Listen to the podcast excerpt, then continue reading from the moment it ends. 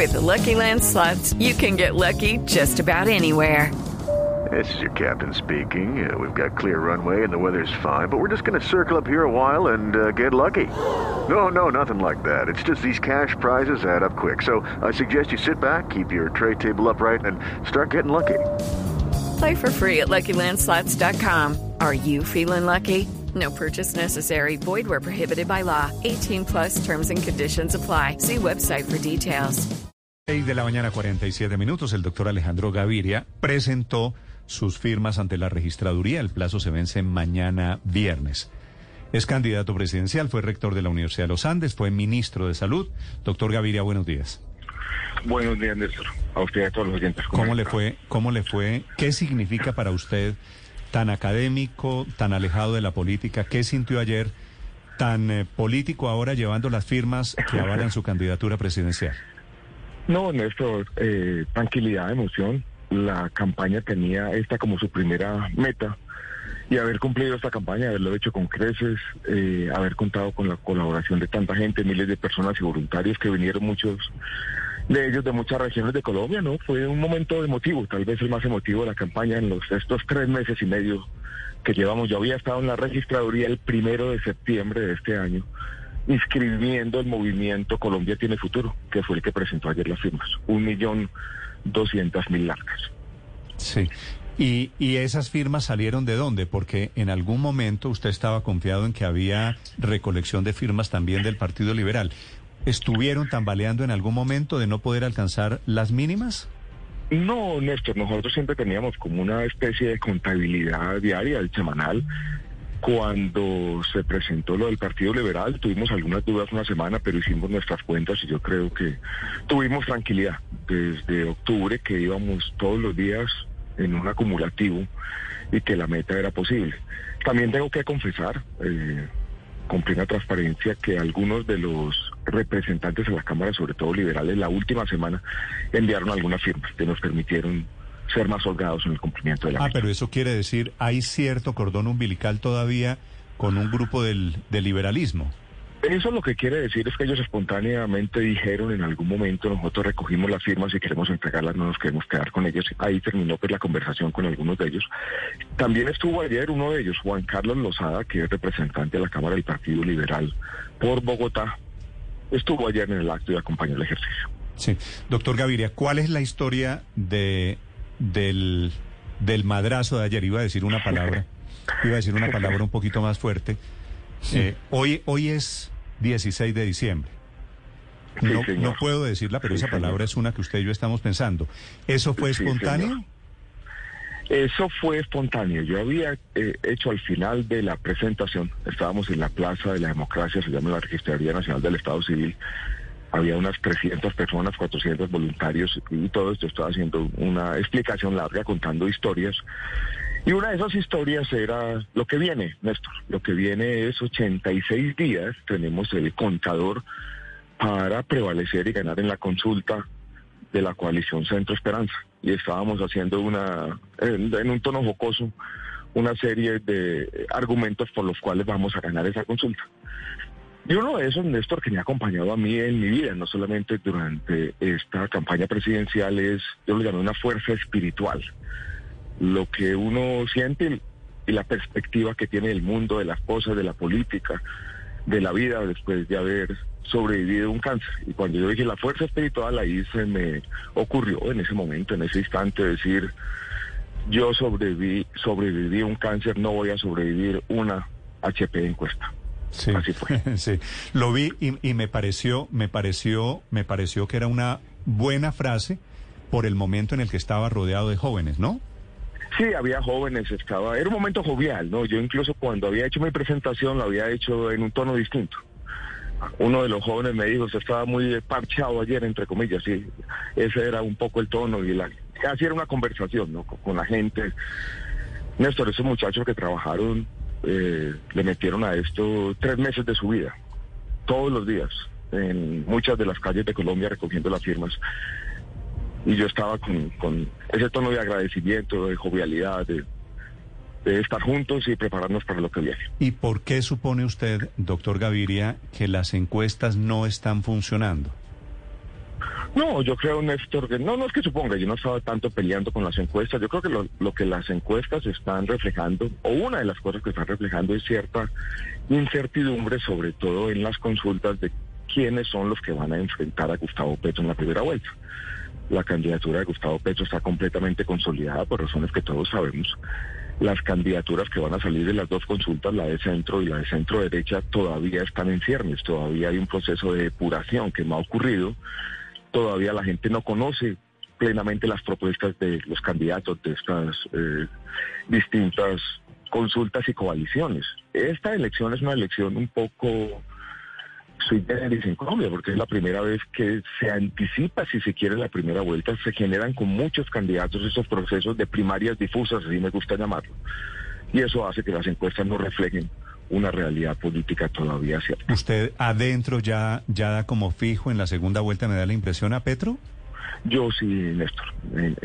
por lo que yo he podido observar, lo que he podido hablar con mucha gente, yo creo que eso es un escenario con una alta probabilidad, altísima, casi con certeza absoluta. Y si es Petro, ¿no teme usted un poquito que el rival de Petro va a ser su antípoda política? Es decir, si pasa un tipo de izquierda el del otro lado, el otro finalista, no debería ser alguien de la derecha? ¿No es lo que, digo, pasó en Perú, está pasando hoy en Chile? Sí, eso es lo que ha venido pasando en América Latina, es lo que ha venido pasando en el mundo, es un poco el reflejo de esta época. Ayer incluso escribía yo en mi presentación que estamos viviendo una época de exaltación. A mí me gusta incluso concebirla como una época de cierta locura, pero también tuvimos, por ejemplo, en esto vale la pena traerla cuento en esta conversación, un artículo que escribió un tipo que es un gran conocedor de la coyuntura política en América Latina, Michael Reid, que fue editor de la revista The Economist para nuestra región, que decía en Colombia, a diferencia de Perú y quizás de Chile, hay una probabilidad alta de que el centro político pase a la segunda vuelta y dispute con Gustavo Petro. Sí, doctor Gaviria. Las encuestas también han mostrado que cuando la gente todavía con algo de incertidumbre tiene que escoger alguna coalición, parece escoger la coalición Centro Esperanza por encima de la otra coalición que se llama Equipo Colombia. Mm. Doctor Gaviria, ese, ese tono que usted utiliza para llevar las firmas, donde se le sale esa palabra, va a ser un tono que va a seguir usando, digamos, en lo que queda de la carrera presidencial o lo va a seguir usando con jóvenes. ¿A quién cree que le llega con ese, con ese me parece que, que incluso algunos de los jóvenes me dijeron, no es una cosa estratégica de campaña, pensada así pero a mí me gusta contar historias, ¿no? Y, yo creo que ayer, eh, hablando con algunos de los jóvenes, me dijeron, este tener un tono más tranquilo, más jovial. Yo he dicho desde el comienzo de la campaña, y a veces se cumple, a veces no, que hay vicisitudes y cosas que lo preocupan a uno, que uno tiene que ser un guerrero feliz y que de eso se trata también eh, una contienda presidencial. Que una actitud más relajada, yo creo que vale la pena. Step into the world of power, loyalty and luck. I'm gonna make him an offer he can't refuse. With family cannolis, and spins mean everything. Now, you want to get mixed up in the family business. Introducing The Godfather at Choppacasino.com. Test your luck in the shadowy world of The Godfather slot. Someday, I will call upon you to do a service for me. Play The Godfather now at Choppacasino.com. Welcome to the family. No purchase necessary. VGW Group. Void where prohibited by law. 18 plus. Terms and conditions apply. Sí, doctor Alejandro Gaviria, pero permítame insistirle, ¿ese madrazo sí fue espontáneo o fue recomendación de su nuevo manager político, Augusto Reyes, experto en comunicación política? ¿no? Todos se sorprendieron, no, no, para nada, para nada, para nada. Bueno, eso, en cuanto al madrazo. Si recomiendan, eso no sale bien, si eso lo recomiendan, no sale bien. Si uno le dicen, digo madrazo aquí, no, pues a mí se me enreda el madrazo. Nadie Pero le recomendaron entonces lo de explotar, digamos, su tragedia personal del cáncer y se lo pregunto porque así lo hizo Joe Biden por recomendación también de expertos en marketing político que le tocó sacar a la luz y al ruedo sus tragedias personales, entre ellas el cáncer que sufrió.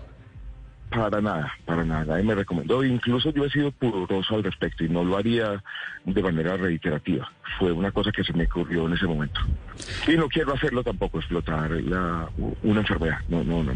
No me parece, no me sentiría bien, no me parece de buen gusto. Doctor Gaviria. Fue simplemente un, un, comentario al margen. A todos se nos vino a la cabeza, cuando usted dijo este madrazo, el momento en que su hijo Tomás, cuando vino el Papa Francisco a Colombia, dijo que se le pase la HP tos a mi papá cuando usted tenía cáncer. ¿Es una palabra que se dice comúnmente en la casa? ¿Es así, suelta? sí, sí, sí, de vez en cuando. Yo crecí en una familia paisa, mi papá era eh, le gustaba utilizar esta palabrita y otras con bastante frecuencia. No, no con mucha, pero sí, sí, es, hace parte del lenguaje coloquial y hace parte de la forma como los colombianos expresamos ciertos sentimientos. Ayer mi esposa también dijo que estábamos igualitos los dos. o sea, ¿Carolina lo regañó anoche? No, no, no, no, se rió. Estuvo tranquila. Yo creí que me iba a regañar más de esto, pero no estuvo tranquila. Sí, Carolina. Sí, me miró con unos ojos, con ojos de regaño cuando estaba diciendo el discurso después de eso, pero ah, después estuvo indulgente. Sí, como suele, como suele ser ella. Eh, doctor Gaviria, el tono, el tono de campaña es importante y es lo que permite a ustedes, a los candidatos, conectarse con sus, con sus votantes. ¿Usted cree que ese impulso que usted tenía hace tres o cuatro meses, cuando estaba en los Andes y le reclamaban que por favor Alejandro Gaviria candidato, ¿por qué no se ha traducido en un impulso que lo lleve, que lo catapulte de alguna manera hoy en el panorama electoral en las encuestas, por ejemplo? Yo creo que Néstor hay varias razones, aunque no, entendemos muy bien. Puede ser un tema de que todavía no hay un reconocimiento a pesar de que he tenido visibilidad mediática Puede ser un tema de lenguaje y de mensaje quizás también, que hay que afinar. La comunicación política no es fácil y, y sobre todo la comunicación popular. Yo habiendo sido un académico por tantos años, siendo rector de una universidad, mi audiencia antes de la campaña eran 900 profesores con PhD en la Universidad de los Andes. Yo creo que el tema de la mecánica política que nos ocupó semanas y cierta ambigüedad con el tema del Partido Liberal que está aquí o está allá, Hemos notado, Néstor, que después de mi entrada a la coalición Centro Esperanza, algunos de nuestros voluntarios incluso se confundieron y dijeron, ¿será que usted ya está secundario allá? Y simplemente decidió subordinarse a otras candidaturas. Eso pudo haber tenido un efecto coyuntural durante las últimas semanas. Es difícil, Néstor, discernir y encontrar eh, esas causas. Eh, este ha sido para mí, lo tengo que confesar de manera muy candida, también un proceso de aprendizaje, de, pasar de un profesor a tener un lenguaje que sea más popular y que logre transmitir lo que tiene que transmitir cualquier político, y esa empatía, es que las necesidades básicas de la gente, sobre todo de la gente mayoritaria en Colombia, tienen que ver con lo que yo pienso, siento y quiero hacer como presidente. doctor Alejandro, a mí me interesa mucho el Caribe, siempre estoy pensando en el Caribe. Hace poco acabo de ir allá y volví a preguntar por candidatos. Mm, ¿Qué pasa con el Caribe? ¿No lo conocen tanto allá? ¿Y qué le decían? No, es que, es que no conocen tanto al doctor Alejandro Gaviria, que a mí me parece tan interesante. Entonces, siempre le pregunto por el Caribe. Sí, no, no me conocía mucho cuando, cuando hicimos una, una encuesta de esas mediciones iniciales. Eh, mi papel como ministro y como rector no era muy conocido en la región del Caribe. Yo tengo, pero vi una encuesta del Caribe donde encontramos algunos datos que me parecen interesantes, algunos que no consideraba en, en, en el Cesar, en Magdalena y en La Guajira, en esa encuesta que yo vi, yo estaba ya de segundo o tercero. En el sur del Caribe, en, sobre todo en Córdoba y en Sucre, sí no marcaba mucho. En Barranquilla más o menos y en Cartagena lo que va a hacer, tocaba hacer un trabajo adicional ahí estamos, ¿no? Yo creo que lo que me toca hacer el año entrante es estar en el Caribe, eh, muchas semanas, ¿no?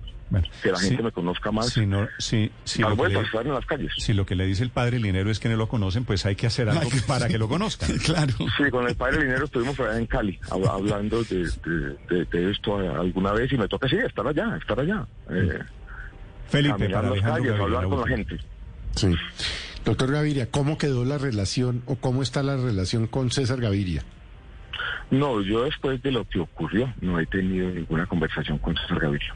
Eh, él hizo una entrevista en la revista Semana que algunos de ustedes probablemente leyeron, donde tenía un tono mucho más tranquilo y donde algunos la interpretaron como que había cierta apertura, pero no he conversado con él. Okay. Alejandro Gaviria, siete en punto, entregando firmas, planeando sus, sus movidas su estrategia para el año entrante, que va a ser el año decisivo. Doctor Alejandro, gracias y un saludo de Navidad. Muchas gracias, Néstor, y feliz Navidad a usted y a todos los oyentes. Un abrazo fuerte a todos. Estás escuchando Blue Radio. With Lucky Land slots, you can get lucky just about anywhere. This is your captain speaking. Uh, we've got clear runway and the weather's fine, but we're just going to circle up here a while and uh, get lucky. No, no, nothing like that. It's just these cash prizes add up quick. So I suggest you sit back, keep your tray table upright, and start getting lucky. Play for free at LuckyLandSlots.com. Are you feeling lucky? No purchase necessary. Void where prohibited by law. 18 plus terms and conditions apply. See website for details.